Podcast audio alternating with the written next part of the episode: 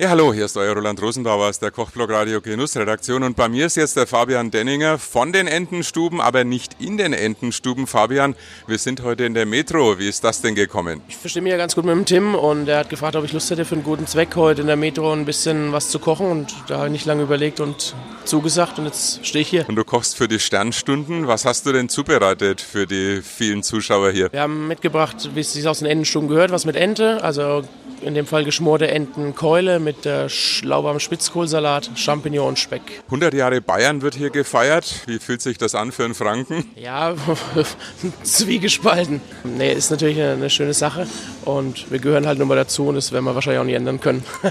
Geht mir genauso. Seit 1806, Napoleon ist an allem schuld.